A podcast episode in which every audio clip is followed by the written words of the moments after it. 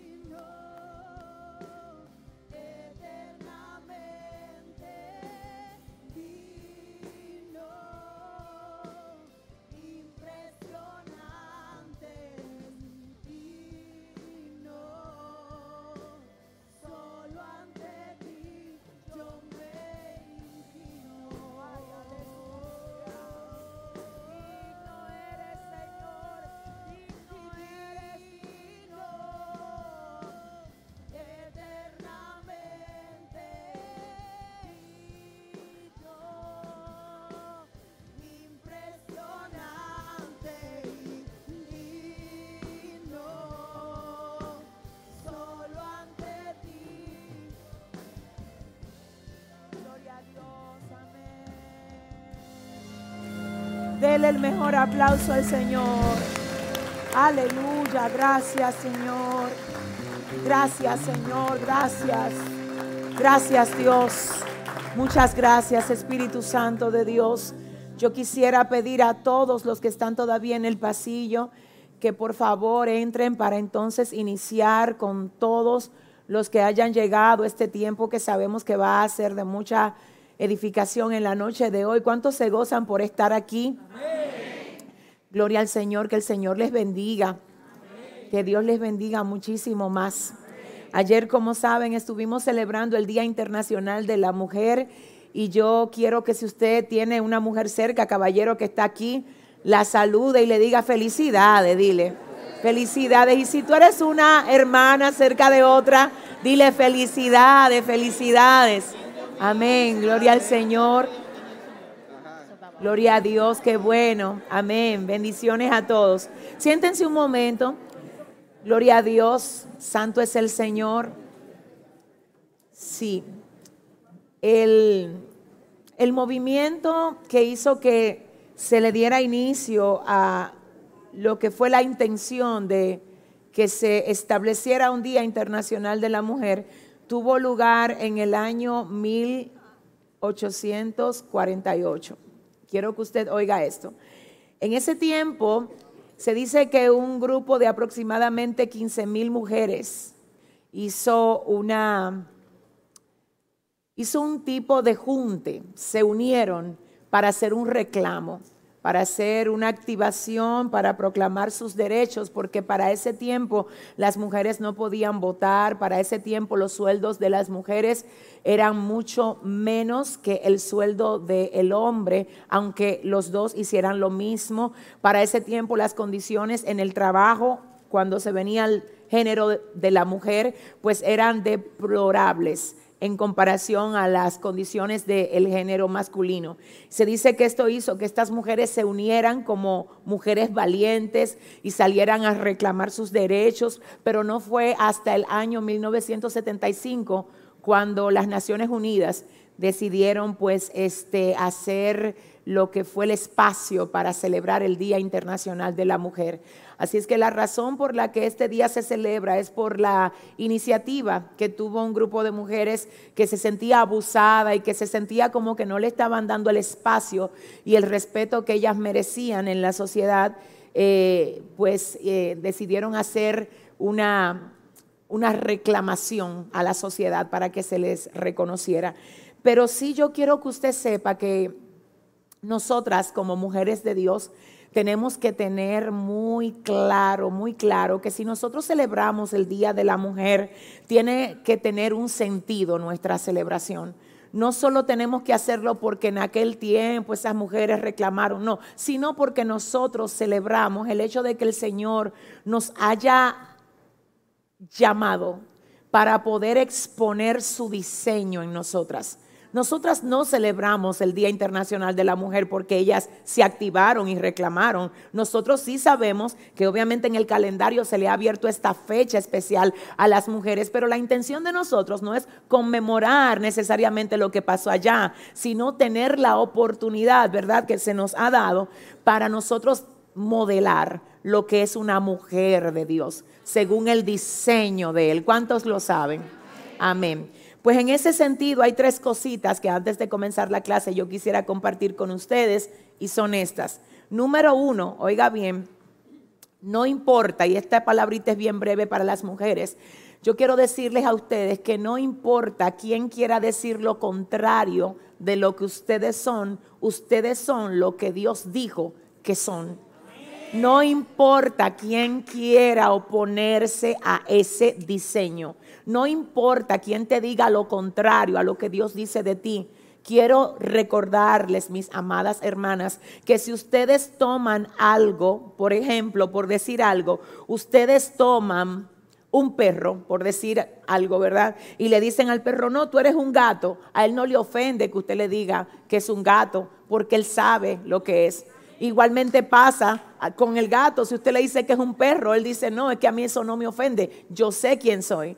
Igualmente pasa con el elefante cuando usted le dice que es un caballo. Él no se convierte en caballo porque usted le dijo que era caballo. Entonces, ¿qué pasa con todas estas cosas? Tú no te puedes convertir en lo que nadie dice que tú eres porque ya tú tienes una identidad y la identidad es que tú eres mujer de Dios, con valor, con identidad de hija, con dones, con talento, con gracia. Obviamente, número dos, esto todo se te ha dado no para que tú estés haciendo pantalleo con eso, sino para que tú bendigas a los demás con eso. Porque lo que Dios te da no es para que tú lo tomes para tu propia gloria, sino para que sirva de bendición a las personas que te rodean. Entonces, número uno, tenemos que saber que nadie tiene poder para robarnos lo que nosotros tenemos de parte de Dios. Número dos, lo que tenemos no fue para echar competencias con nadie, ni fue para tratar de hacer quedar mal a nadie, sino que se nos dio el don, el talento y la gracia para nosotros poder añadirle a la vida de otros. Número tres, las mujeres con identidad de Dios, de hijas, saben que ellas, oiga bien y óigame en serio, saben que ellas están llamadas a marcar la diferencia, no importa qué. No importa bajo la presión que estén, marca la diferencia. En la mañana de hoy yo venía de un lugar donde estuvimos ministrando y en, el día, en el camino, yo le comentaba a Maribel, que estuvo viajando con nosotros, acerca de la importancia de nosotros entender eh, lo que es marcar la diferencia. Diga conmigo marcar la diferencia. ¿Qué es marcar la diferencia? Yo quiero hablar un momento, y este es el tercer punto para las mujeres, ya que ayer yo no estuve aquí. Miren, marcar la diferencia es no pagar mal por mal. Mire, lo primero que usted le llega a la cabeza cuando alguien le hace algo indebido a usted es hacerle lo mismo. Esa es la naturaleza carnal que fluye dentro de nosotros. Pero la gente con identidad de hijo de Dios, con identidad de hija de Dios, oiga lo que es que hace.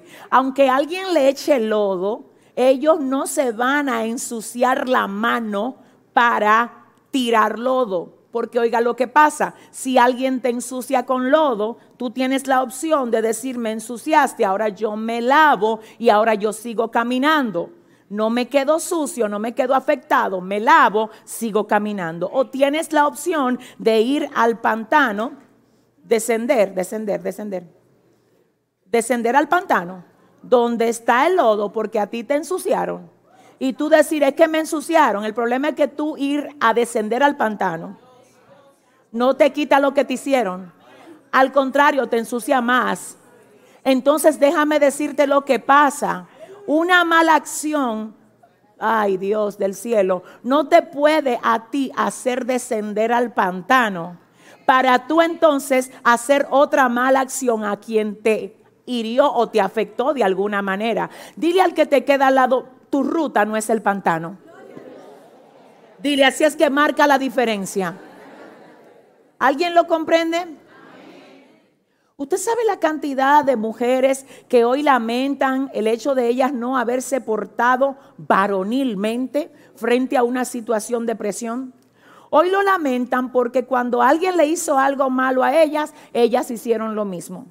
Y algunas hoy, yo lo digo por testimonio, se acercan y dicen, wow, cuánto yo lamento no haberme quedado en mi puesto cuando el otro se descompuso. Porque qué bueno es que aunque se descomponga quien se descomponga, usted se quede en su puesto. ¿Habrá alguien aquí que comprenda? Entonces dile al que te queda al lado, no desciendas al pantano. Dile, quédate en tu puesto orando por el que se fue al pantano para que Dios lo vuelva a traer. ¿Alguien dice amén? Mm.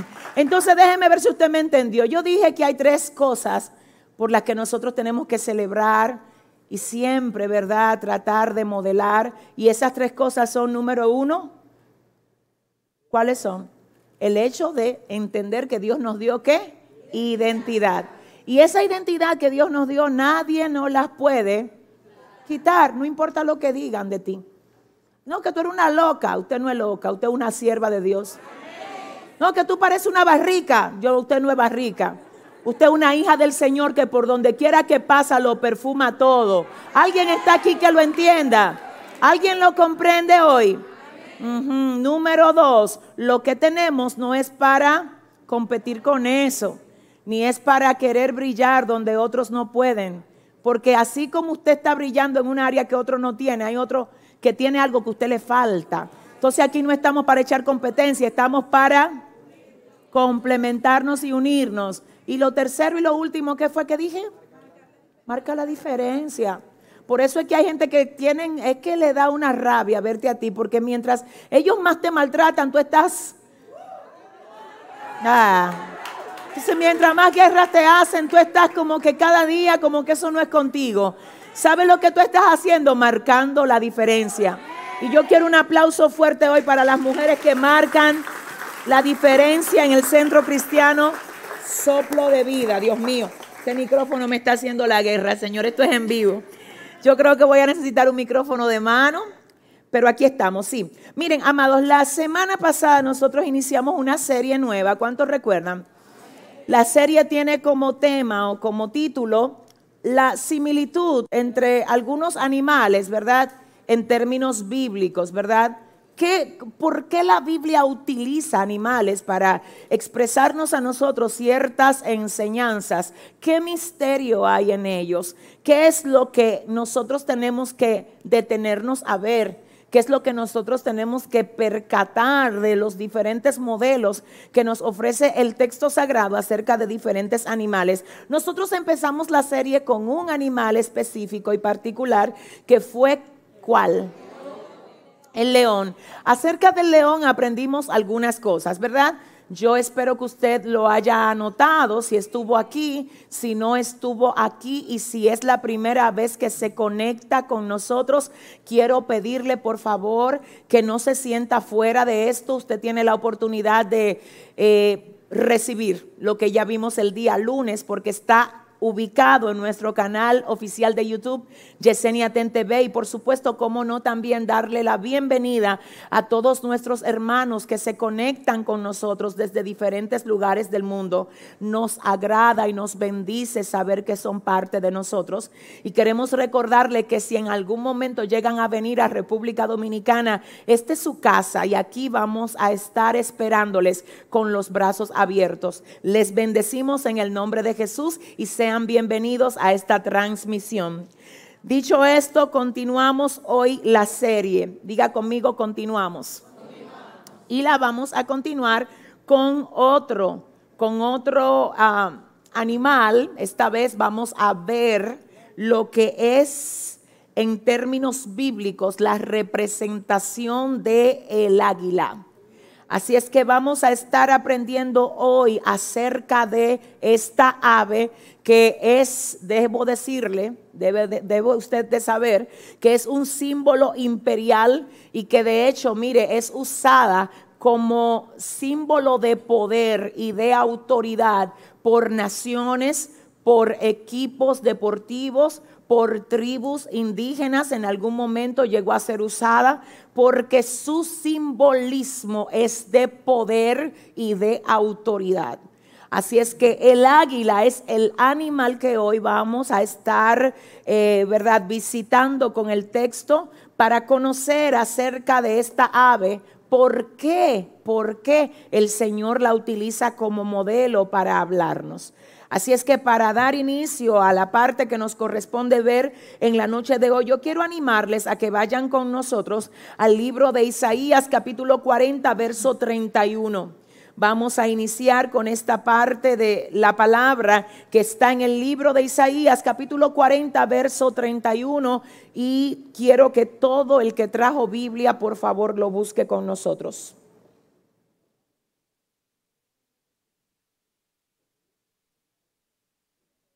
¿Qué dice Cristina? La palabra se lee en el nombre del Padre, del Hijo y del Espíritu Santo. La palabra se lee en el nombre del Padre, del Hijo y del Espíritu Santo. Pero los que esperan en Jehová tendrán nuevas fuerzas. Levantarán alas como las águilas, correrán y no se cansarán, caminarán y no se fatigarán. Ok, fíjense cómo ahí, recuerden, ¿verdad? Que el profeta Isaías es el profeta mesiánico, ¿verdad? Según algunos ah, comentaristas, dicen que él es el evangelista del Antiguo Testamento. Pero en esta ocasión nosotros lo que queremos notar es cómo aquí, en este libro tan prominente, se le reconoce como el profeta mesiánico porque es el profeta que más contenido profético en cuanto a la venida de Cristo presenta. Aquí en todo este contenido también se toma un espacio para hacer referencia a la similitud que el Señor quiere que hagamos entre el águila y nosotros. ¿Por qué digo esto? Porque es imposible que algo que no tenga valor, que no tenga sentido, sea insertado en la palabra y mucho menos que sea insertado en un libro como este. Así es que definitivamente tenemos que entender que si el Señor toma como ejemplo al águila y no solo la ubica en la palabra, sino que la ubica en un libro como este de tanto peso, algo poderoso debe de haber en el águila que nosotros debemos de aprender. ¿Cuántos vinieron listos hoy para aprenderlo? Amén. Pues dígale a alguien ahora mismo, tú vas a salir bendecido en la noche de hoy. Ok. Entonces, dicho esto, yo quiero que ustedes vuelvan a recordar, solo mi gente quiero que vuelvan a recordar que en la Biblia no solo tenemos este ejemplo, hay varios ejemplos y hay que notar los ejemplos. Cuando la Biblia te dice, como tal cosa, así es tal cosa, párate y descubre que es tal cosa para que entiendas la última cosa. Por ejemplo, dice aquí el libro de los Salmos capítulo 92, verso 10, porque tú aumentarás mis fuerzas como las del búfalo. Si no fuera necesario poner al búfalo, solo dijera el texto, porque tú vas a aumentarme las fuerzas. Punto. Porque cuando yo me sienta débil, tú te vas a encargar de renovarme otra vez. Punto. Pero no dice eso, sino que dice, que tú aumentarás mis fuerzas como las del búfalo. Si usted no entiende cómo es que el búfalo ejerce su fuerza, usted no va a entender cómo es que el Señor le va a aumentar la suya. ¿Usted me está comprendiendo? Solo viendo este ejemplo y continuamos con el próximo. El salmista David dice en el libro de los Salmos 42, verso 1, como el siervo Brahma por las corrientes de las aguas, así clama por ti, oh Dios, el alma mía. Si no fuera importante que yo supiera cómo es que el siervo brama, David dijera, mi alma te desea, o tengo deseo de Dios, o yo necesito a Dios. Él no dice eso. Él dice, como el siervo brama por las corrientes de las aguas, así clama por ti, oh Dios, el alma mía.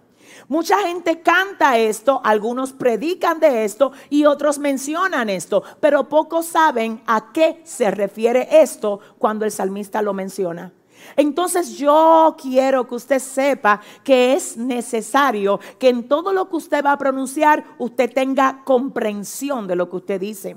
usted tenga sentido de lo que dice. Porque cuando usted solo repite lo que oye, lo que usted repite no se queda arraigado dentro de usted. Porque usted no lo terminó de comprender y en usted no tiene raíces. ¿Qué es lo que tiene raíces en nosotros? Lo que nosotros tomamos el tiempo no solo de oír y repetir, sino de insertar dentro de nosotros a través del estudio, a través de la profundidad de la palabra. ¿Alguien lo comprende?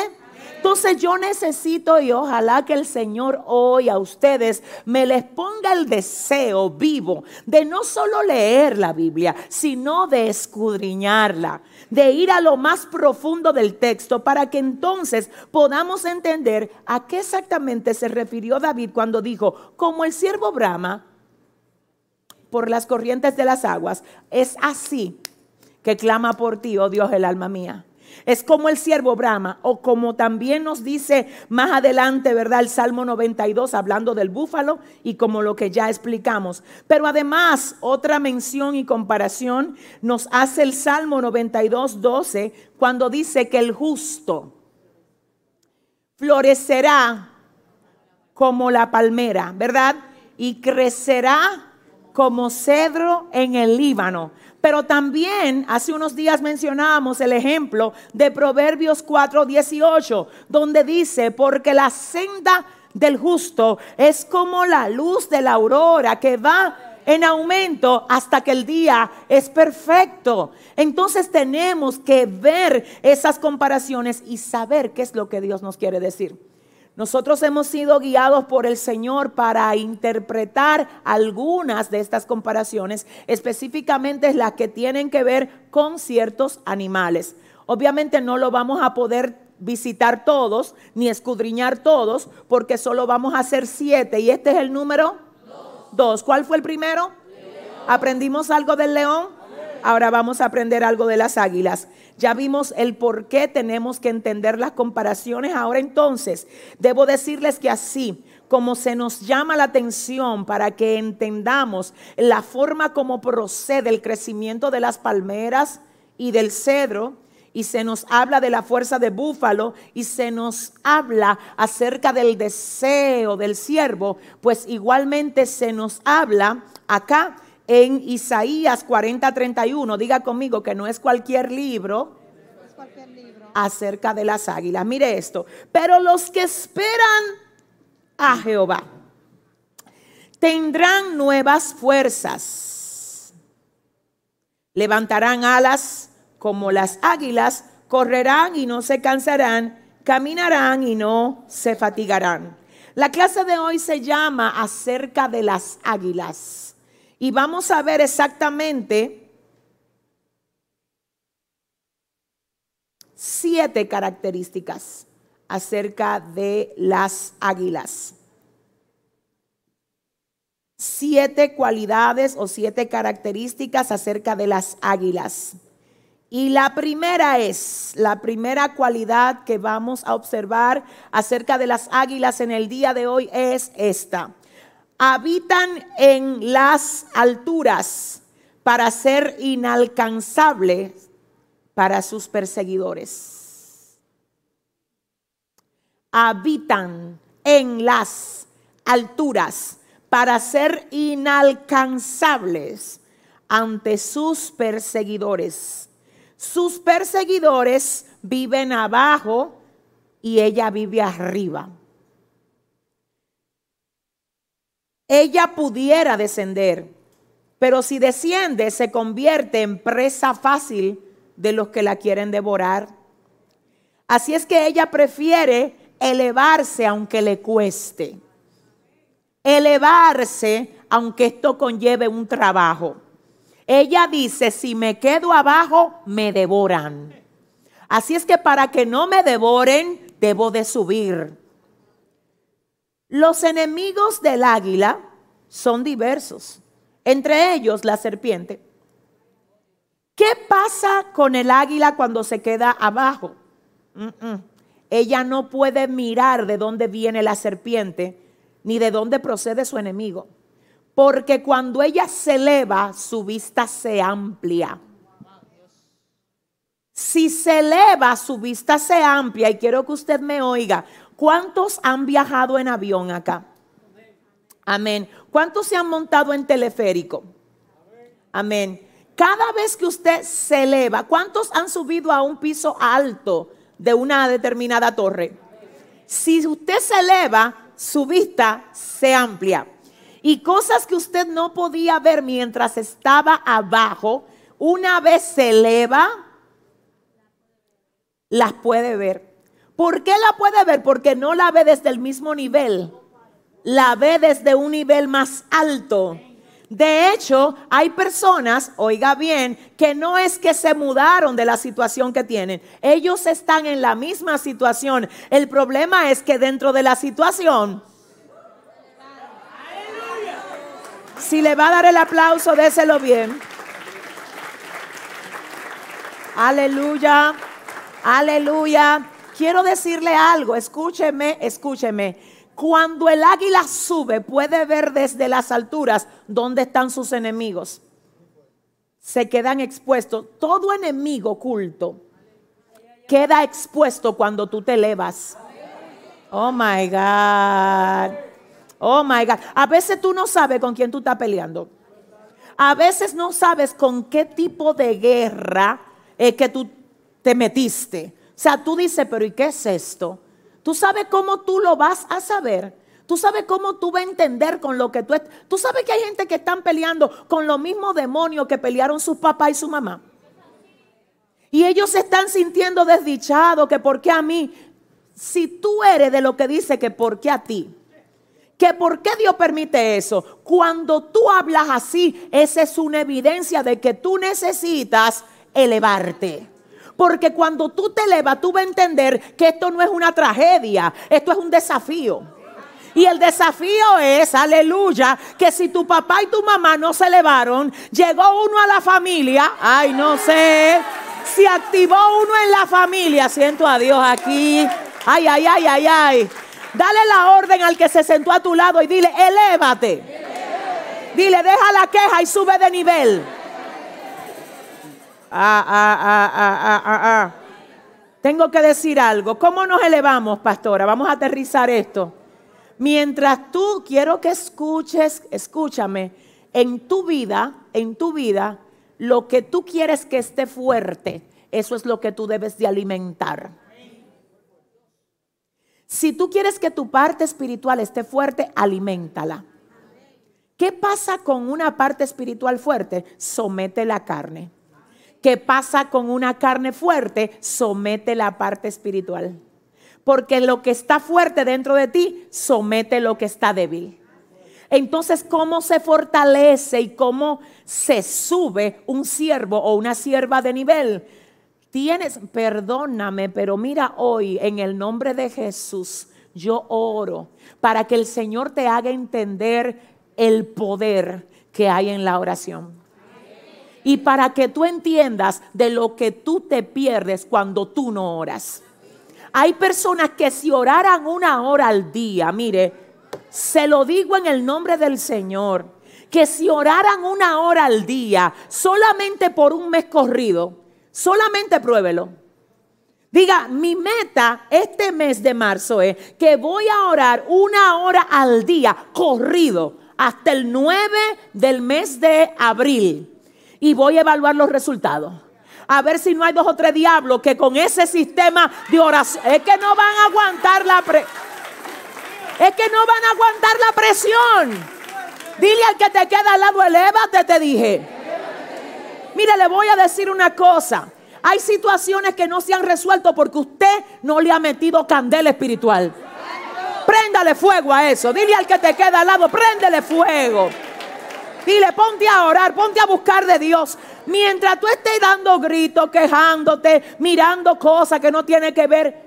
Oye, mira, nada va a ser diferente. Oye, te tengo que decir que el día que tú te sacudes y esa pereza y esa frialdad y ese espíritu nada más de orar 10 minutos se va de ti y tú te metes en serio.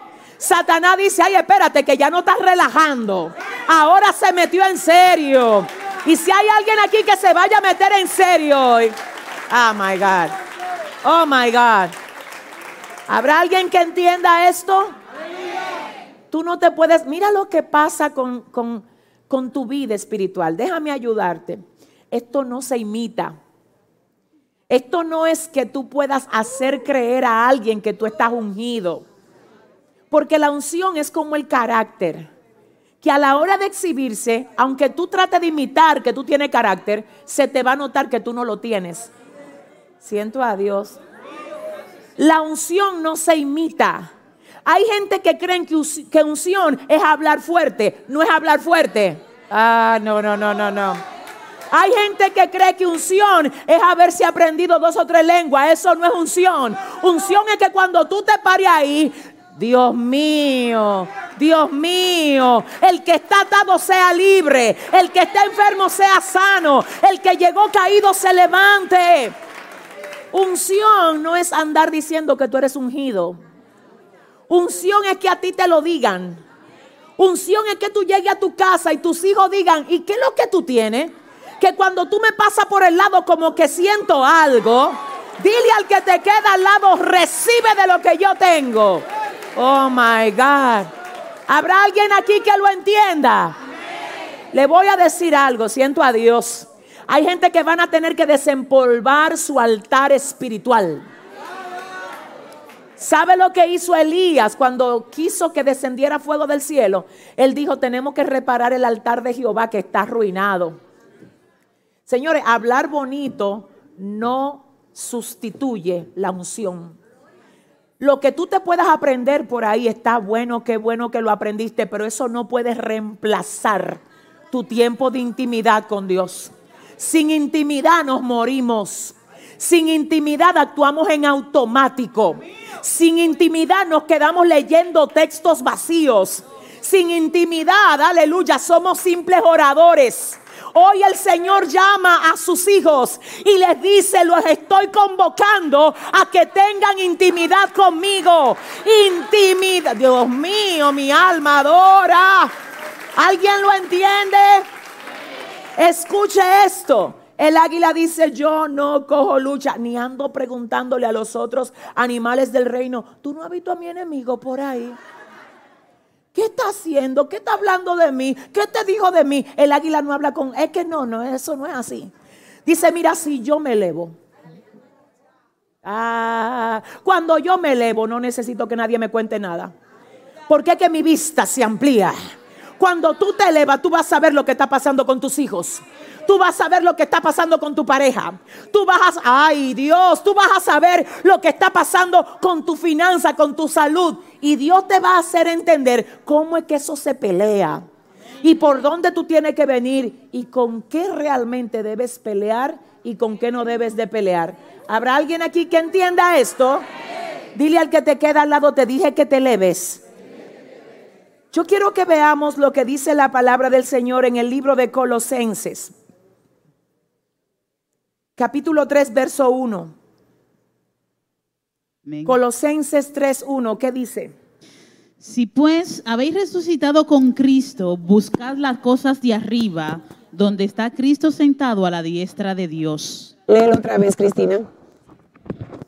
Resucitado con Cristo, buscad las cosas de arriba, donde está Cristo sentado a la diestra de Dios. Amén, gloria a Dios. ¿Cuántos pueden aplaudir al Señor? Aleluya, santo es el Señor. Miren, aquí hay una palabra que yo necesito que veamos juntos y la palabra es si. Ahí hay una coma, dice sí, pues habéis resucitado con Cristo.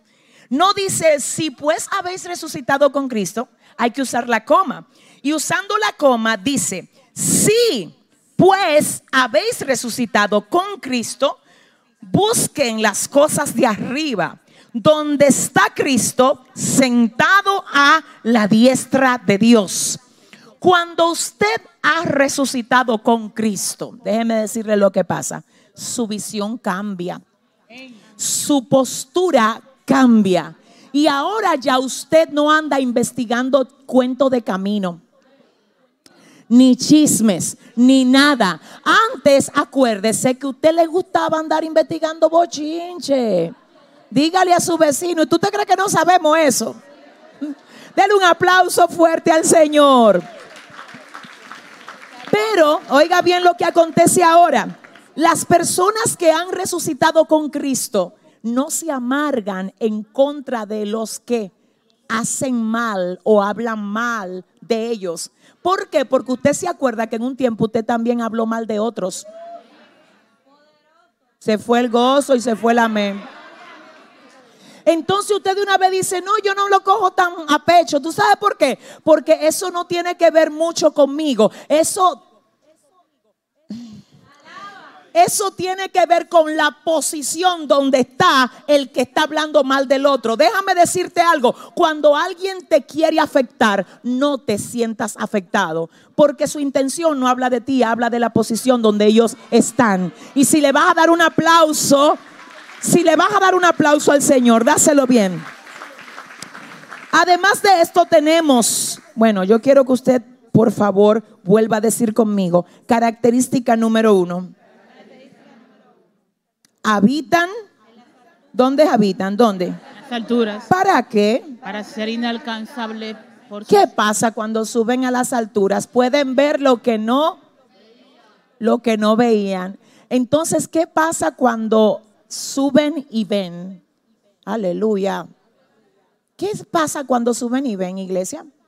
Cuando suben y ven, no hierran, no se equivocan, porque van directo a donde está el problema hay mucha gente atacando problemas, quiero que usted oiga, y no lo está atacando de manera efectiva. ¿Y usted sabe por qué? Porque no es que están errando. ¿Y por qué están errando? Están errando porque no ven dónde realmente está el problema.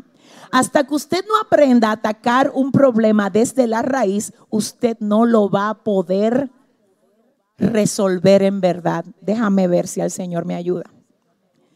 Hay gente que cuando ataca un problema, lo ataca por la fiebre, sin identificar dónde está la infección. El águila no hierra, ella no se equivoca porque ella vio. Y como ella vio, ella va directo donde está. Y como sabe dónde está, lo agarra y lo saca desde donde está. Déjame ver, espérate. Hay mucha gente que tiene que identificar la fuente del problema para poder eliminarlo. Ay, pastora, es que yo tengo una batalla en mi casa porque hay una crisis y una miseria. ¿Tú crees que la crisis será el problema? ¿No será el problema que tú no te estás ajustando a lo que tú ganas? Y que estás confundiendo lo que es una necesidad con un deseo. No será el problema que tú no sabes esperar para tener ciertas cosas y todo lo quieres rápido. El problema no será que tú eres una compradora. No será el problema que tú quieres unos zapatos de 5 mil pesos cuando tú solamente te puedes pagar uno de 500. Dile a tu vecina, ¿cuál será el problema? Pregúntale. No, no, así como que bien, con mucha autoridad. Dile, ¿cuál será el problema? Aleluya. Aleluya. Cuidado si el problema es que usted se puso a ver el reloj que tiene el hermano fulano y ahora usted quiere uno así.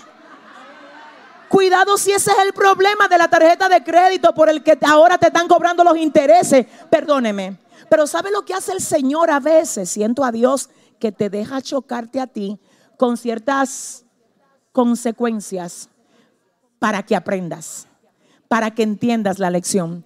El águila sube y cuando sube, ¿tú sabes lo que va a pasar contigo? Cuando tú te pongas a orar, Dios a ti te va a señalar y te va a decir, ¿tú sabes por qué que nadie le gusta estar cerca de ti? Porque es que tú eres demasiado tóxico. Eso no fue a usted, aquí no hay gente tóxica, gloria a Dios. Pero te estoy hablando de lo que el Espíritu Santo hace y a ti te dice, ¿eres tú el que está mal? Y el Espíritu te trae ese convencimiento que solo Él. Y tú te paras de ahí, ya no señalas. Ahora tú dices conmigo que tengo que trabajar. Soy yo el que tengo que enderezarme. Si alguien va a aplaudir aquí. Aleluya. Aleluya. Pastora, yo tengo un problema. ¿Y cuál es el problema? Ah, que el marido mío no entiende y no quiere que yo me lleve bien con mi familia. ¿Será ese el problema? ¿No será que tú todavía crees que tú vives allá con tu papá y tu mamá cuando ya tú tienes una casa? ¿Será ese el problema? Que todos los problemas que te pasan a ti en tu pareja, tú se lo quieres estar contando a tu mamá. Después tú y tu marido se reconcilian y está tu mamá mirando mal a tu... Pero dígame cuál es el problema. Dile a tu vecino, vamos a sacar el problema desde la raíz. ¿Habrá alguien que lo entienda? Mm, pastora, mis hijos están rebeldes. ¿Y por qué será que están rebeldes? Cuidado si tú lo estás marcando con palabras agresivas y violentas. Cuidado si no le estás dedicando el tiempo de padre que debes de dedicarle a tus hijos o el tiempo de madre. Cuidado. Señores, por favor, vamos a identificar el problema. ¿Qué es lo que hace el águila? Que el águila ve. Entonces, ¿sabe lo que yo he aprendido? Yo no sé usted si puede hacer esto que yo voy a hacer, pero yo lo voy a hacer sin ningún tipo de vergüenza porque a mí Dios lo, mire, me lo ha enseñado y me ha permitido yo poder reconocer esto. Miren, el 90% de las cosas que yo he cambiado en mi vida, las he cambiado porque de rodilla, es de rodilla. Porque es que mira lo que pasa, el Señor no solo te habla, Él te trabaja el alma. Él entra dentro de tu espíritu y lo que está torcido allá adentro, Dios mío, Él lo endereza desde adentro. Pero te hace sentir a ti que eso que tú estás quejándote de que, que tú no recibes del otro es porque eres tú que no lo das. Entonces que, oh my God, es el Espíritu que te hace entender que la forma como las cosas se reciben no es pidiéndola, es dándola. Entonces dale el aplauso fuerte al que te, al Señor que te ha dado vida, el que te llama y hoy te dice, es que quiero tratar contigo y quiero aconsejarte para que lo que está torcido vuelva a alinearse. Entonces diga conmigo, eso solamente se logra mirando desde arriba. La característica número dos del águila, diga conmigo característica número dos, es ah, su modo de producción. Vamos a, a ver eso del águila, el modo como ella produce. ¿Cómo produce el águila? En cuanto al modo de reproducción del águila, tengo que decirles que hay un misterio tremendo ahí y es el siguiente. Muchos estudiosos de esta criatura dicen todavía que resulta ser totalmente admirable. Aún en días pasados estuve viendo a uno que comentaba el asunto, creo que fue por Discovery Channel, y él decía que es impresionante y admirable el modo como las águilas se reproducen. Él decía que cuando el águila se prepara para tener coito, oiga cómo es que lo hace, se eleva a un nivel tan alto donde solo las águilas pueden llegar. Y mientras están en pleno vuelo, el águila tiene coito con su pareja. En vuelo, allá arriba en alta. ¿Y por qué en vuelo? Porque ella se asegura de que si que si hay alguien al lado de ella, no sea un pollo. Porque los pollos no vuelan hasta ahí. Si usted le va a dar el aplauso al Señor. Ajá. Entonces, ¿qué significa esto? Escucha bien. ¿Qué es lo que hace el águila? El águila dice, yo cuando voy a buscar pareja, yo no puedo buscarla abajo. Espíritu Santo de Dios. Nadie quiere decir amén aquí. Se fueron los amenes. Porque es que abajo, abajo hay serpientes que tienen colores bonitos en la piel, pero son venenosas. Son venenosas, son mis enemigas. Aleluya. Entonces dice el águila, cuando yo quiero tener coito, yo voy arriba y me uno con mi pareja de mi misma especie. Cuidado si la desesperación y la ansiedad te hace descender. Porque abajo no es que está lo que Dios tiene para ti. Perdóname. Hay mucha gente diciendo, no, él es, él es inconverso, pero él está visitando la iglesia. No, no. Que primero conozca a Jesucristo y después te quiera conocer a ti. Si usted le va a dar el aplauso, déselo bien al Señor. Oiga lo que le voy a decir. Aleluya. ¿A qué se refiere el Señor con esto? Cuidado con las mezclas. Ay Dios, cuidado con las mezclas. Mira, lo que Dios da no añade tristeza. Y si algo que Dios te da se te quiebra, si fue el que te lo dio, tú vas a poder ir donde el que te lo dio. Porque lo que Dios te da, te lo da con garantía. Y cuando alguien te da algo con garantía, si se quiebra, lo repara. Y si tiene que hacer otro tipo de cosa, lo hace basándose en la garantía. Pero garantía del distribuidor autorizado. En otra palabra, no te pongas a estar buscando cosas de fuente que no son los distribuidores autorizados para darte lo tuyo. Déjame ver, el único que debe de ser tu fuente para que de él salga todo lo que a ti te hace falta es el Señor. Y todo lo que Dios te da, te lo da como con garantía. Ahora, ¿qué pasa? Hay allá afuera distribuidores como que el mundo los grupos con los que tú te codeas en el trabajo, los primos que aparecen, que, que, quieren salir contigo. Dile a tu vecino, pero ¿y qué es esto? ¿Eh? Cuando usted se une a ese tipo de cosas, diga conmigo, no hay garantía. ¿Y cuántas personas no estaban firmes en las iglesias, dando fruto, y le pasó por el lado una faldita o un pantaloncito? de allá afuera, de que, ellos le iban a predicar, todavía estamos esperando que lleguen aquí. El mensaje se tendió para allá afuera. Hay que orar para que Dios lo vaya a buscar y lo traiga otra vez. ¿Alguien está entendiendo? Dile al que te queda al lado, no te mezcles. Mm, escúchenme bien. Yo quiero que vayamos a la palabra otra vez, libro de Segunda de Corintios capítulo 6, verso 14. Amén. ¿Qué dice Cristina? No os unáis en yugo desigual con los incrédulos, porque ¿qué compañerismo tiene la justicia con la injusticia?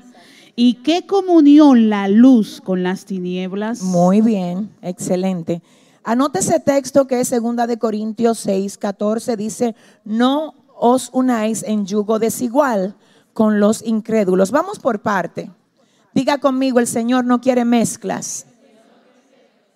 Déjeme ver si, si el Señor me ayuda. ¿Quién tiene por ahí una botella? Ok, ok, venga. Gracias, siervo de Dios. Miren, vamos a pensar que aquí hay, que aquí hay un agua que tiene, por decir algo, limón. Vamos a pensar que esta agua tiene limón y que esta agua no tiene limón. Una cosa es que yo sepa que esa agua tiene limón y que esté consciente de que la otra no tiene limón. Están cerca, de hecho están juntas, pero no están mezcladas. Cuando yo le quito la tapa a esta que tiene limón, ¿verdad? Y yo tomo de lo que tiene acá y lo vierto en el recipiente del agua que no tiene limón, ya dejaron de estar juntos ahora están mezclados. Me explico. El Señor no te manda a que no estés junto de las personas que necesitan ayuda. Porque si no me uno a ellos, no lo voy a poder ayudar. Espérate, pero una cosa es estar juntos con ellos para ayudarlos y otra cosa es mezclarnos con ellos y que lo que ellos tienen, aleluya, de algún modo contamine lo que Dios está haciendo con nosotros. ¿Alguien lo comprende? Si le va a dar el aplauso al Señor. Oh my God. Déjame ver, déjame explicarte. Yo no estoy de acuerdo con que seamos tan santos que no podamos compartir con la gente. ¿Y cómo la vamos, cómo le vamos a predicar? ¿Cómo le vamos a modelar a Jesucristo? Ahora, espérate, yo comparto contigo, yo no me mezclo. Yo estoy contigo, estoy aquí para servirte, pero yo no soy tu aliada para taparte pecado. Aleluya. para saber que tú andes en malo paso y que como que yo soy tu amiga y que no te voy a corregir, no me mezclo. Te amo, te quiero, oro a Dios por ti, estoy contigo, cuenta conmigo, pero yo soy luz. Y hasta que tú no te conviertas en luz, tú eres tinieblas. Perdónenme si esto ofende a alguien, pero ese es el Evangelio. Por eso hay mucha gente fría en las iglesias, porque es que se mezclan. Ellos vienen a los cultos, pero están mezclados. Están mezclados con gente llena de pecado, con gente que están haciendo lo incorrecto y ellos se unen a ellos y hacen lo mismo. Dime cómo tú vas a poder sacar a un cautivo cuando tú te conviertes en cautivo con él. Yo no sé si usted me entendió. ¿Cómo saco a un cautivo de la cautividad cuando yo me uno a lo que él practica? Usted no puede reprender algo de lo que usted es parte. Santo, déjame, espérate, déjame volver a repetir eso. Usted no tiene autoridad para reprender algo de lo que usted se asocia. Ahora, espérate, te tengo que decir que te ganas un respeto en el mundo espiritual. Cuando a pesar de tener a todo tu compañero en la escuela haciendo cosas incorrectas, tú estás unido con ellos predicándole en tu puesto. Y ellos burlándose de ti, haciendo lo que quieran, y tú en tu puesto, brillando como la luz de Cristo en tu puesto. En tu casa nadie es cristiano, solo tú, pero tú no te contaminas y estás como en tu puesto. Amén. Entonces, ¿qué pasa con el águila? El águila dice, no, es que no, es que yo no me mezclo. Yo no me mezclo. Yo sé que la única unión, la única mezcla que debo de hacer es con aquellos que tienen mi propia especie. Entonces, en ese sentido, quiero decirles que usted no se tiene que desesperar, que Dios sabe lo que usted le hace falta, usted hombre que espera una dama, usted dama que espera un caballero, espera en el Señor. Debo decirle que en cuanto a sus amigos del pasado, no los rechace, pero no se mezcle. Debo decirle que en cuanto a su familia, ame su familia, sea de bendición para ellos, pero no te mezcles. ¿Habrá alguien que lo entienda? Entonces volvamos a ver a 2 de Corintios 6:14, donde dice, "No se unan en yugo desigual con los incrédulas, incrédulos, perdón, porque qué compañerismo tiene la justicia con la injusticia y qué comunión la luz con las tinieblas. Ok, ahora vamos a la característica número 3. La característica número 3, anótenla, es esta. Su nido lo ponen únicamente sobre la roca. Su nido lo ponen únicamente sobre la roca. Al respecto quiero que veamos a Mateo capítulo 7 versos 24 y 25. ¿Qué dice Cristina? Cualquiera pues que me oye estas palabras y las hace, le compararé a un hombre prudente que edificó su casa sobre la roca descendió lluvia y vinieron ríos y soplaron vientos y golpearon contra aquella casa y no cayó porque estaba fundada sobre la roca. Gloria a Dios. Diga conmigo, gloria a Dios.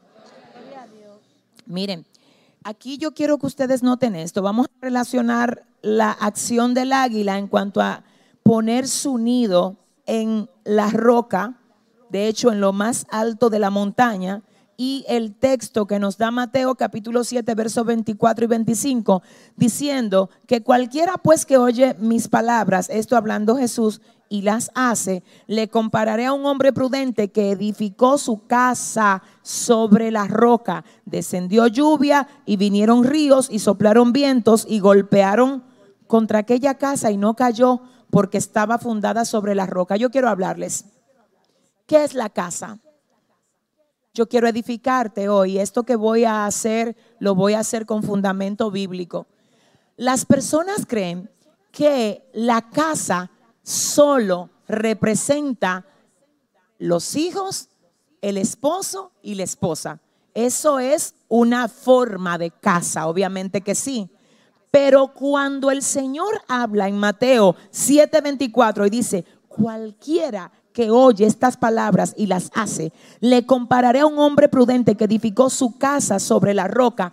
No está hablando solo de tu hogar, dígase de tus hijos y tu pareja. Está hablando de tu vida. La casa en Mateo 7 representa tu vida, no tu familia. Escúchame bien, quiero que oigas. Cada persona tiene una voluntad independiente.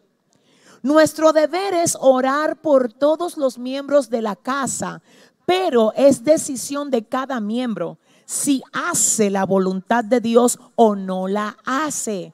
En ese sentido, quiero que oigas, hay personas que se sienten culpables porque ellos son cristianos y sus hijos no.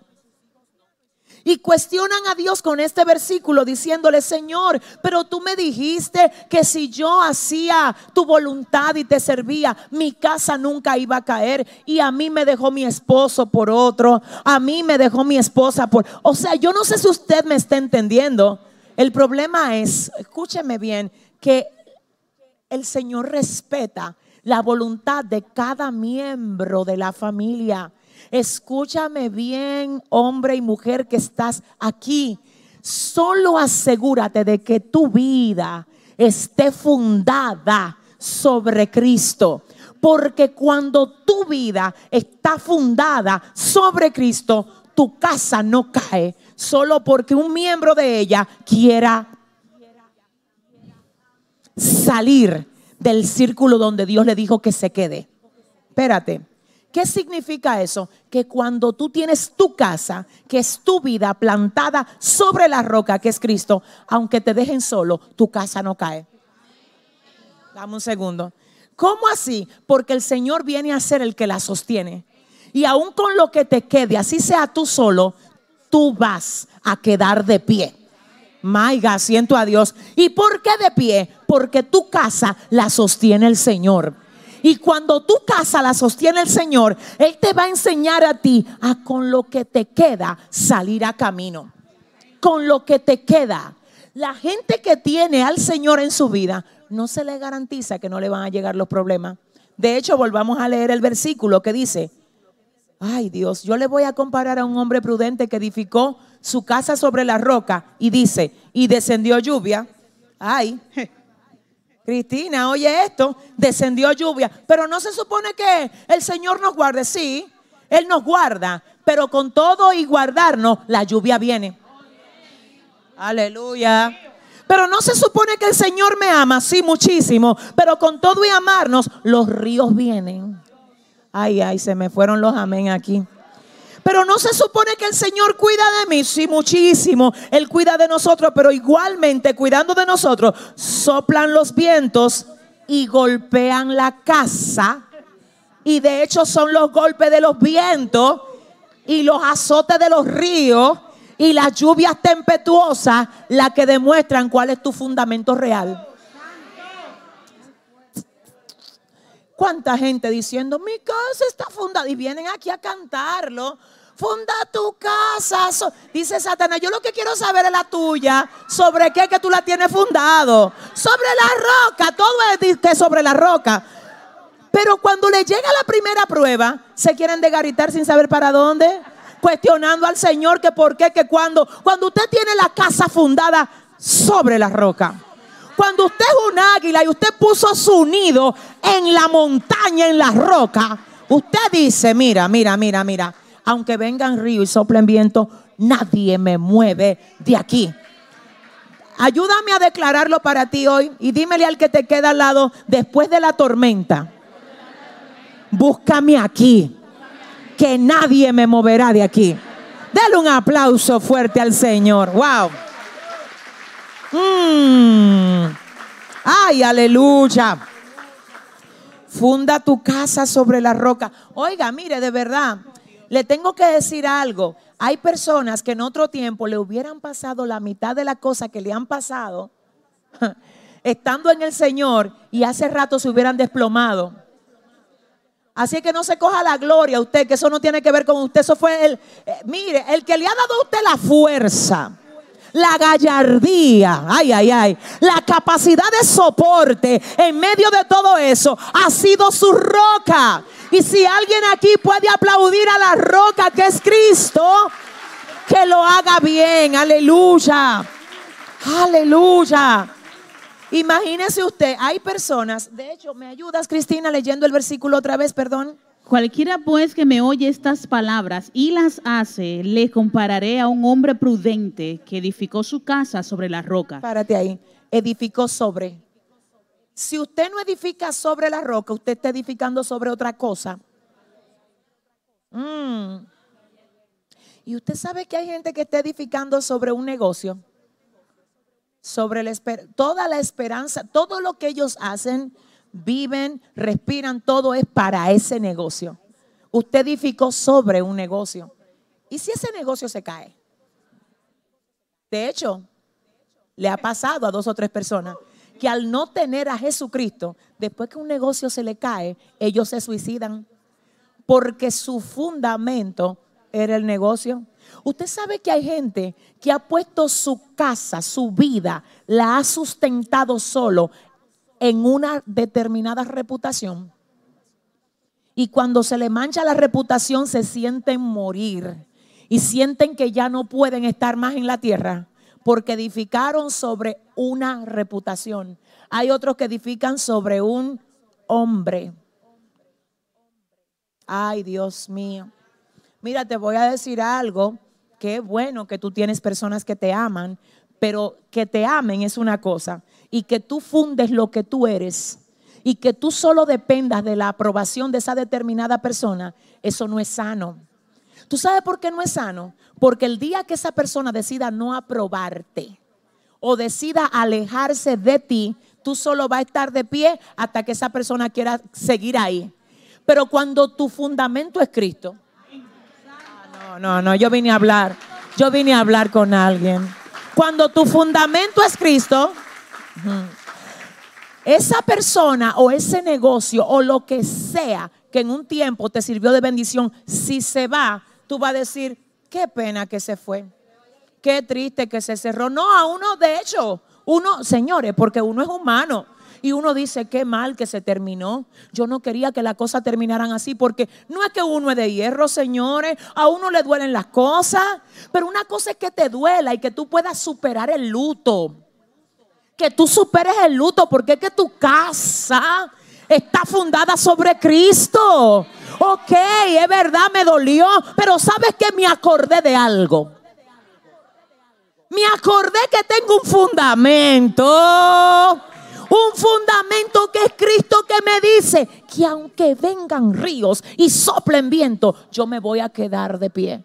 Y de hecho cuando, yo no sé por qué el Señor me pone a hablar de esto, pero el Señor, oye bien, cuando ve que alguien se va de ti, hace, oiga bien, un refuerzo. Y tú tienes que saber que hay diferente tipo de unción aquí.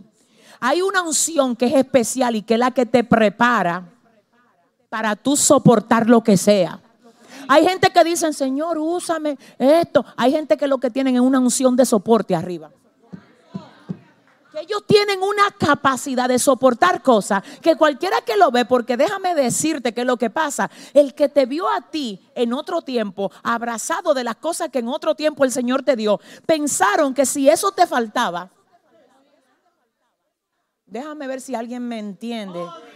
Yo, no sé, porque parece que le estoy hablando a alguien que está pasando por algún proceso. No sé si aquí, no sé si en la cámara, yo no sé, pero me voy a dejar guiar del Espíritu. Y oye lo que es que pasa. Hay personas que nunca pensaron que tú ibas a quedar de pie luego de la muerte de ese ser querido luego de que esa puerta se cerrara, luego de que el negocio fracasara. Ellos no pensaron, pero déjame decirte qué es lo que pasa todavía. Algunos incluso preguntan por ti y dicen, ¿usted no ha visto a Ramonita? Y ellos no están preguntando por Ramonita de que porque quieren saber si Ramonita está gorda o está flaca. No, nada de eso. Ellos lo que quieren saber es si Ramonita sigue viva después que le tocó pasar por lo que le pasó. Pero yo quiero que tú le digas a tu vecino, sigo vivo. Dilo, dilo, dilo, mira, sigo vivo. Dile, no ha sido fácil, pero sigo vivo. He tenido que llorar, pero sigo vivo. Hay momentos donde me he debilitado, pero sigo. ¿Dónde están los que el Señor tiene de pie aquí? Característica número qué? Cuatro. Y antes de entrar a la cuatro, podemos afirmar la número tres. ¿Cuál es? Ve a la universidad, pero no funde lo que tú eres en la profesión que tienes. Porque esa profesión está muy buena y todo está perfecto. El único problema es que es tan frágil el humano que eso que tú sabes y haces tan bien, un día, perdóname, pero te tengo que preparar para la vida. Un día, cualquier cosa que te pase, que Dios te guarde y no te pase, pero que si cualquier cosa te pasara, tú entiendas que tú no tienes como fundamento una profesión. Yo conozco personas que en un momento determinado de la vida eran brillantes empresarios y un día salieron de su casa y volvieron a su casa después de cualquier cosa, así sea un accidente o cualquier tipo de situación que le haya pasado, sin poder volver a ejercer jamás aquello que ellos en otro tiempo fueron brillantes cuando lo hacían. Entonces lo que te quiero decir es que tú, mira, ni siquiera, ni siquiera fundamentes lo que tú eres en un ministerio. El ministerio no es la relación con Dios. No, hay personas que le sirven a Dios por un ministerio. Y tú no le puedes servir a Dios por un ministerio. Tú le sirves a Dios por quien Dios es. Y si Él quiere darte ministerio, bienvenido seas ministerio. Pero la primera razón por la que nosotros le servimos al Señor no es para que Él nos llene una agenda. No es para que te conozcan. No, no, no, no. Es porque sin Él no hay vida es porque sin Él no somos nadie. ¿Habrá alguien que lo entienda aquí?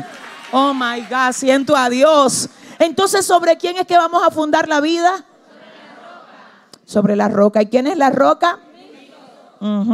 Muy bien. Característica número cuatro, ya casi termino. Uno de los animales más fuertes en todo el planeta Tierra es el águila.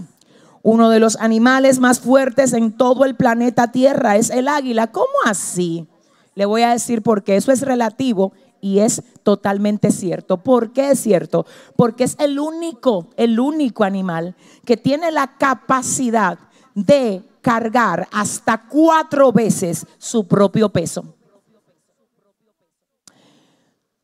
Un águila puede llegar a pesar entre 18 y 20 libras y puede llegar a cargar sobre ella cuatro veces su peso.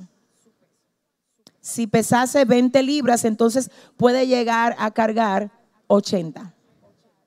¿Está bien? ¿Cómo así? ¿Por qué el Señor quiere que nosotros sepamos eso?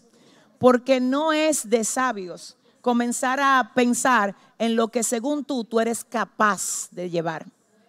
Es que yo no puedo con eso, eso está muy difícil para mí. Amor, déjame orientarte. El Señor hoy te dice que yo te di a ti la capacidad de que puedas llevar sobre ti ah, cosas mayores a las que tú pensaste que podías sobrellevar. ¿Alguien está entendiendo?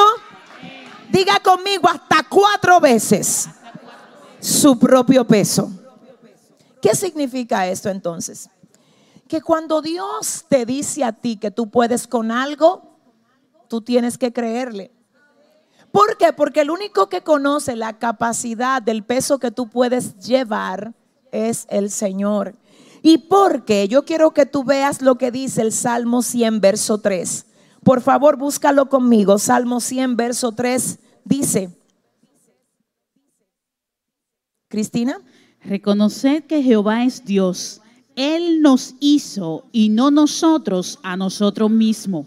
Pueblo suyo somos y ovejas de su prado. Imagínese la criatura discutiendo con el creador y diciéndole, no es que yo no puedo con eso. Y el creador, pero a mí, tú me lo estás diciendo, a mí que te cree y que conozco cómo yo te puse cada cable. A mí no. Oiga lo que pasa, el Señor dice jamás voy a permitir que una situación mayor a tu capacidad de soporte llegue a ti.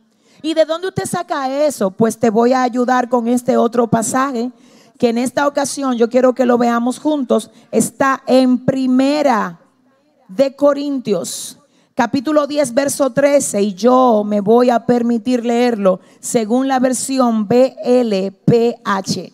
Dice, hasta ahora ninguna prueba les ha sobrevenido que no pueda considerarse humanamente soportable. Dios es fiel y no permitirá que ustedes sean puestos a prueba más allá de sus propias fuerzas. Dios es fiel y no permitirá que ustedes sean puestos a pruebas más allá de... Entonces yo te tengo que ayudar, amor. En vez de tú estarte afligiendo por el tamaño de tu prueba, agradece por la capacidad que Dios te dio para sobrellevarla. Porque el nivel de tu prueba habla de tu capacidad de soporte. No, no, no, no, no, espérate, espérate, espérate. El nivel de tu prueba revela quién tú eres. Porque ni tú mismo sabes quién tú eres. Dile al que te queda al lado, tú no sabes al lado de quién fue que tú te sentaste. Dile, dile, Dios me ha dado fuerzas de búfalo. Dios es el que adiestra mis manos para la batalla y mis dedos para la guerra, dice el salmista. Entonces la característica número cuatro es que puede soportar hasta My God. Pastora, yo siento que no puedo con esto, porque es que yo siento que ya voy para demasiados años peleando con esta situación y esto no se me resuelve. Te voy a decir algo y tengo que volver a repetirlo. Quizás ustedes ya han oído esto de mí, pero esto fue una de las verdades que me sanó el corazón y me lo sanó de una manera muy especial en un proceso muy difícil que me tocó pasar hace algunos años. El Señor me enseñó que a veces las cosas no se resuelven cuando nosotros queremos, sino cuando ya no nos importa si se resuelven o no. Cuando a ti no te importe, porque mira lo que pasa mientras al enemigo le esté dando resultado lo que está usando, él lo va a seguir usando. Entonces el problema es que si el Señor lo quita, para que ya no te moleste, quiero que me oiga, y estoy hablando de cosas específicas. Él lo va a tener como tu kriptonita. Tú te llenas de la gloria, pero él tiene escondida la kriptonita. Es diferente. Te digo, hay cosas que Dios la va a quitar. Y hay otra, ah, que a ti no te va a importar si la quita o no. Por ejemplo, tú ves a esa persona chimosa que te hace la guerra a ti en el trabajo tú estás orando de que para que la voten. Dice el Señor, no, esa se va a quedar ahí. Esa la van a jubilar ahí. ¿Y tú y cuándo es que la van a cancelar? Es que no hay cancelación para ese. Es que te voy a enseñar a crecerle en la cara a los mismos demonios. Es que no lo voy a... Es que alguien está aquí que entienda.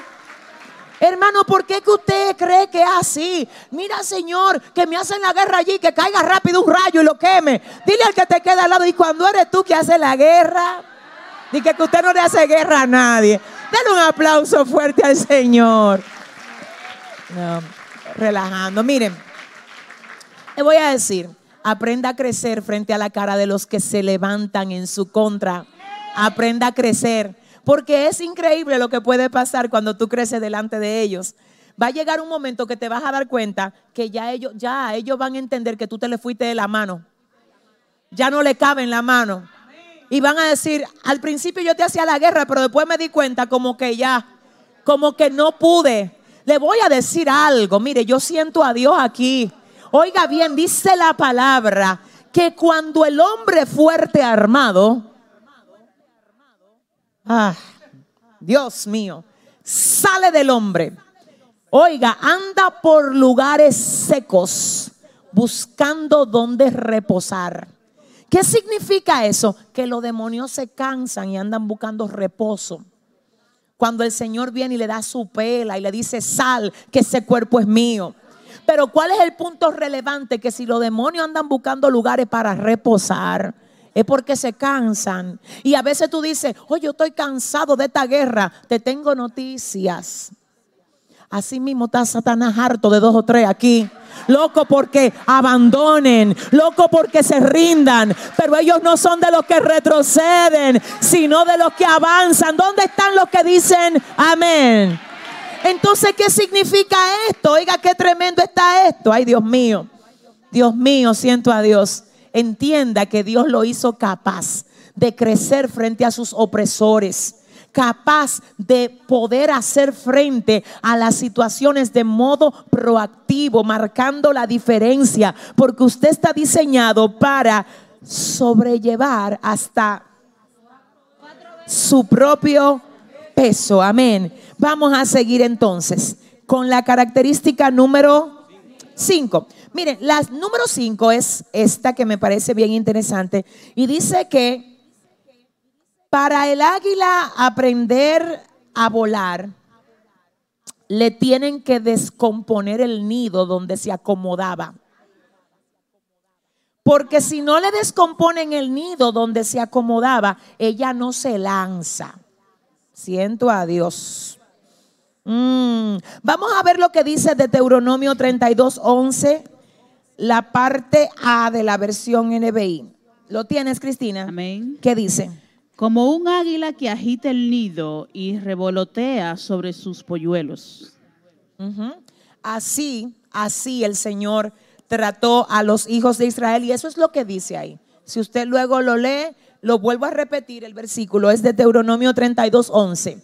Pero yo quiero que usted oiga esto. ¿Qué significa esto? Oiga bien, que el águila cuando va a tener su cría le prepara un nido espectacular porque ella reconoce que para recibir la cría y agasajarla tiene que tener un lugar cálido donde la cría se sienta segura.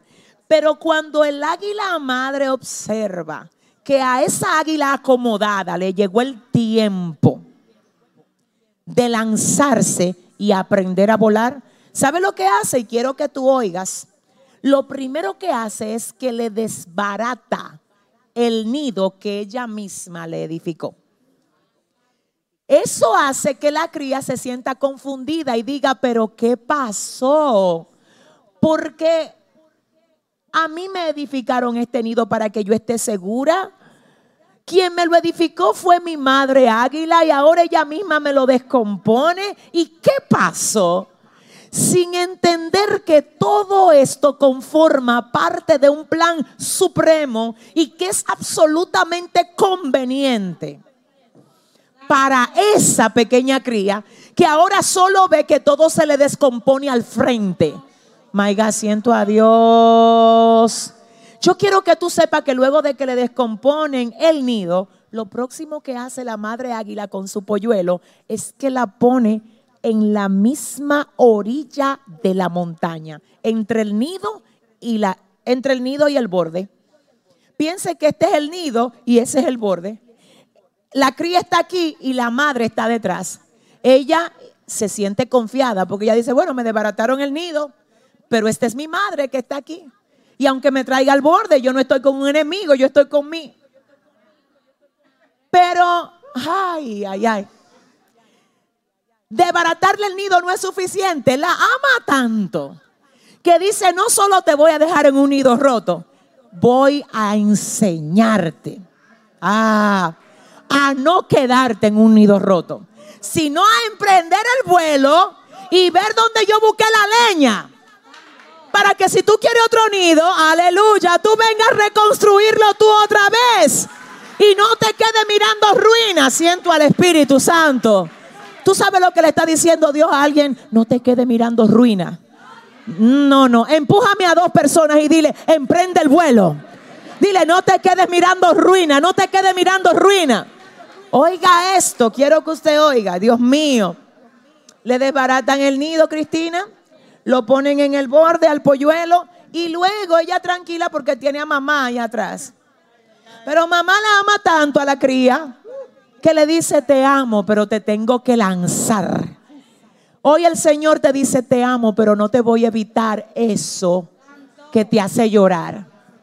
Te amo, pero te tengo que empujar para que me crezcas te amo, pero te tengo que descomponer el lugar cómodo para que aprendas a verme en intimidad. Sí te amo, te amo, te amo, pero si te dejo ahí, si te dejo ahí cómoda, sin nada que se te altere, tú no vas a saber quién tú eres. Porque te das cuenta quién tú eres cuando te descomponen el nido y cuando te empujan. Ahora hay un problema, le empujan.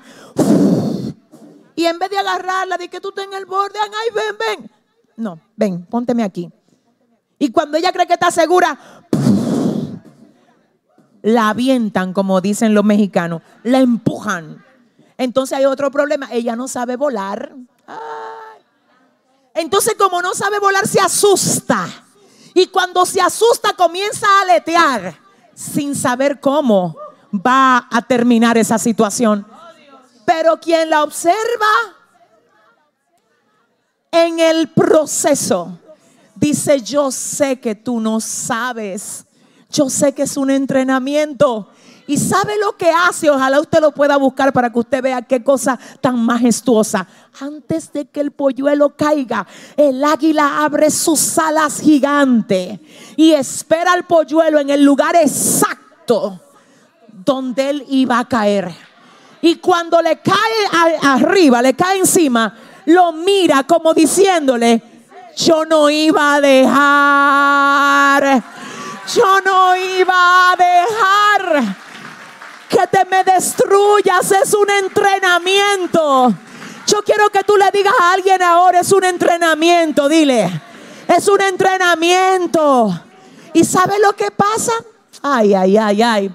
Luego de que le cae encima el polluelo, ella sube otra vez a la altura, sube otra vez y lo vuelve a poner en el mismo espacio y lo vuelve a, a lanzar. Pero ya la segunda vez el polluelo más o menos entiende para dónde que la cosa va. Y como sabe que el águila reconoce su inexpertise y que no va a dejar que él se destruya, sino que lo va a aguantar, ella pues entonces lo hace con más confianza. Y hoy el Señor te dice, ¿no te acuerdas la primera vez que te aventé? La primera vez que te lancé, que tú pensaste que tú estabas solo. ¿No te acuerdas cómo te socorrí? Se te olvidó cómo te defendí. Se te olvidó las puertas que te abrí. Se te olvidó las llaves, aleluya, que usé para bendecirte. ¿Y qué tú crees que ahora en medio de esto yo te voy a dejar solo? Yo no sé con quién Dios vino a hablar aquí hoy. Dile al que te queda al lado, es un entrenamiento. Mm. Señores, tengo, tengo dos y no sé si ustedes me permiten terminar o si nos vamos. Dos rápido, miren, yo necesito que ustedes busquen rápido conmigo. Primera de Corintios 9, verso 26 y 27. La sexta característica, anótela, su proceso de renovación. Demasiado fuerte esto para yo darlo en dos minutos, pero que Dios me ayude. Primera de Corintios 9, 26 al 27. Su proceso de renovación es el punto número 6. Punto número 6, su proceso de renovación.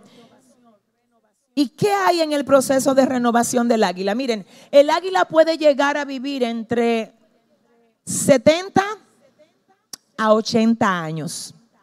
Oiga bien, pero acontece que a la mitad de su vida, dígase 35 o 40, el águila sufre un desgaste.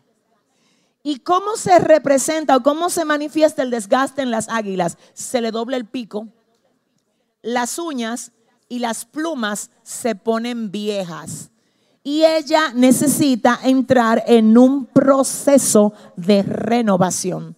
Debo decirle que algunas águilas no lo hacen y las que no entran en ese proceso mueren a la mitad de su vida. Porque cuando cumplen 35 a 40 años, tienen dos opciones, o renovarse o morir. Cuando el águila decide vivir la mitad de su vida que le resta, lo primero que tiene que hacer es desconectarse de todas las otras de sus especies todas se desconectan de todo lo que les rodea, de todo. No ven a nadie, no ven nada. Se desconectan por un periodo de 150 días sin tener contacto con otra águila. 150 días en un monte allá arriba, en la montaña, en lo más alto, haciendo que golpeándose a sí misma.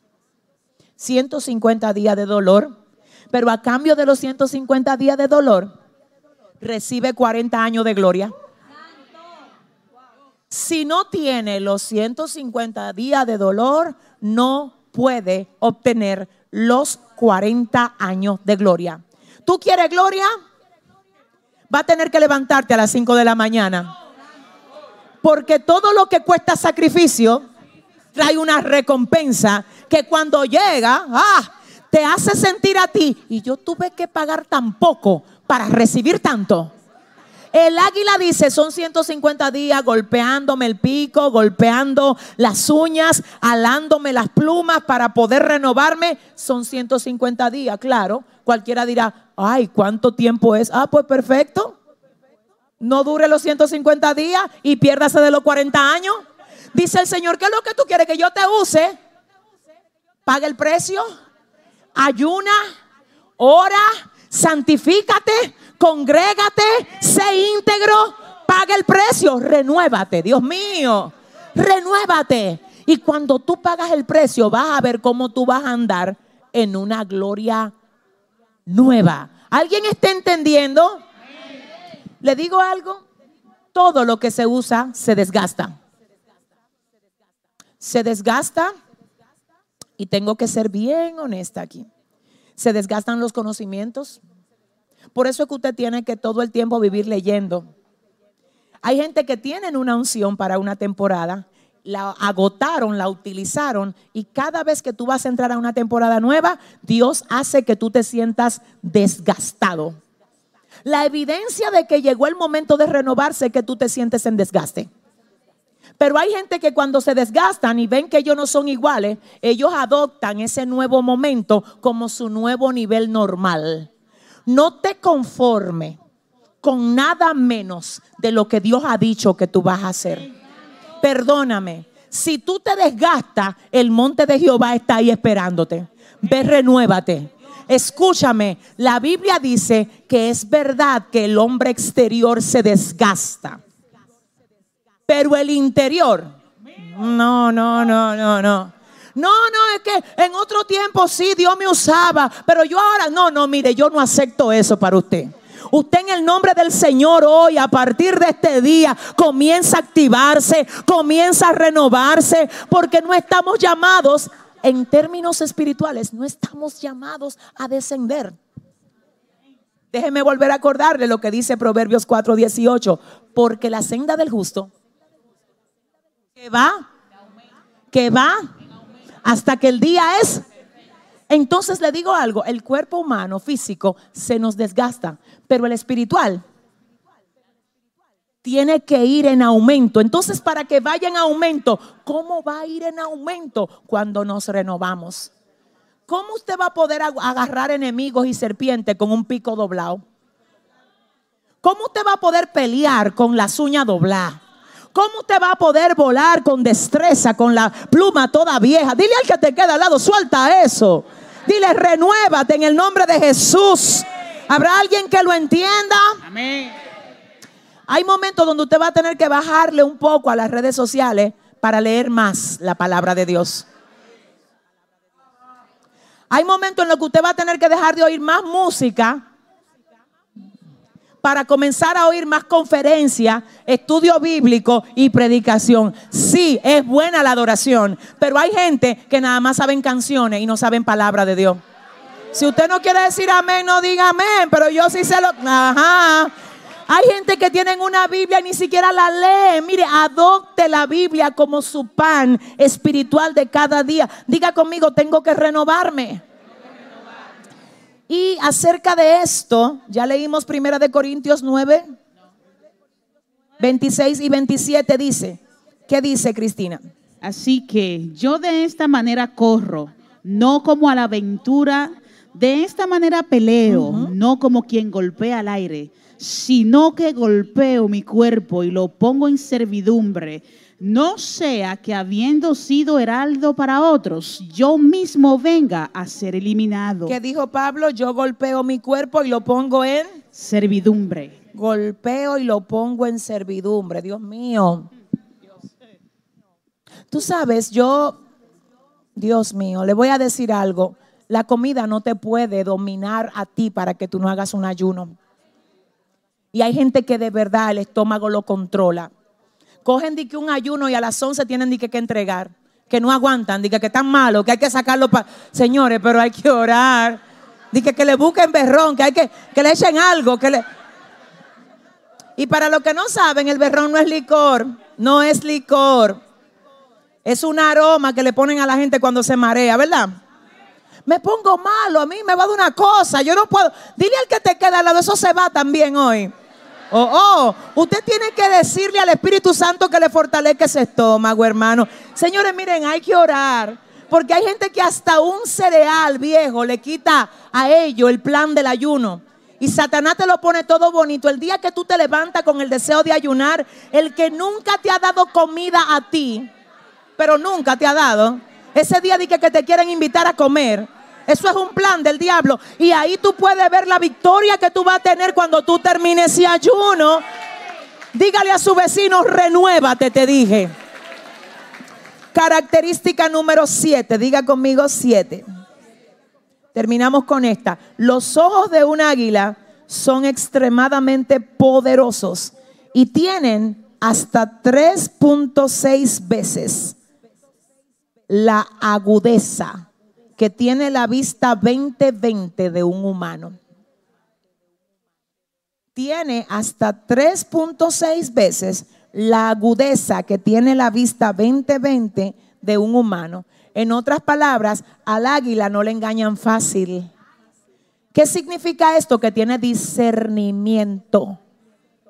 ¿Alguien está aquí? La visión del águila en el cristiano representa la visión espiritual. Cuidado si tú no estás identificando lo que tú tienes cerca y no solamente aprendas a identificar lo malo, aprende a identificar lo bueno también. Porque a veces no todo es malo lo que Dios te pide que identifique. Es que también identifique la gente que Él te ha puesto cerca como canal de bendición. Tú sabes que hay gente que de verdad, y se lo digo en serio, no están identificando ni siquiera las oportunidades de crecimiento que Dios le está dando en este tiempo. Hay cosas que la tienen al frente y no le están identificando. No están identificando las buenas relaciones que pueden tener con personas de bendición para ellos, porque le falta visión. Le falta visión y no estás identificando. Aprende a identificar lo que Dios te puso de frente. También esta mañana oí a alguien decir que hay mucha gente que son jamones en las iglesias y es porque tienen unos estándares muy altos. Hay mujeres que están esperando que aparezca Johnny, ¿cómo es que se llama? Ay, diría al que te queda al lado, pero bájale algo a eso. No, porque tiene que ser con los brazos grandes, que yo lo quiero. Que tiene que tener un Mercedes, que tiene que... Hermana, mire, déjeme yo mejor bajarme de aquí, porque de verdad, aprenda a decir, Jehová, lo que tú me mandes, yo lo recibo. Espérate, pero que sea tú que me lo mande. Porque si no eres tú que me lo manda, yo no lo quiero, Señor.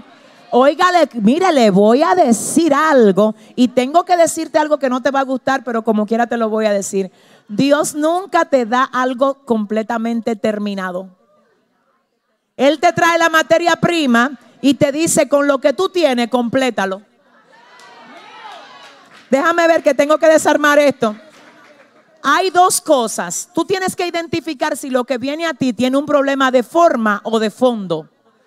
El fondo no es la forma. El fondo lo trabaja Dios. La forma a veces, a lo que Dios te trae con esencia y fondo, tiene que dársela tú. No, porque yo no sé, yo no sé, yo como que creo, pero es que a veces yo veo que camina un poco medio torcido, pero enséñalo a caminar, porque tú caminas derecho, enséñale y dile, no me camine torcido, camíname derecho como una sierva, un siervo de Dios. ¿Alguien está entendiendo? En otras palabras, mira, cuando Dios te da a ti una casa, no le ande buscando defecto a la casa. ¿Te gusta la casa? ¿Tú entiendes que Dios te la dio? ¿Qué es lo que no te gusta? Esa, pared, vamos a romper eso. ¿Qué es lo que no te gusta el techo? Vamos a ponerle otra. Dios mío, entiende que a veces Dios se encarga de darte el fondo para que tú completes la forma. Si, ah, Dios. Si alguien entendió eso. Y pastora, yo estoy hace cinco años esperando la sierva, pero la sierva es la que se sienta allá atrás todos los domingos. No, porque esa sierva no me gusta cómo se peina, pero llévala al salón, siervo.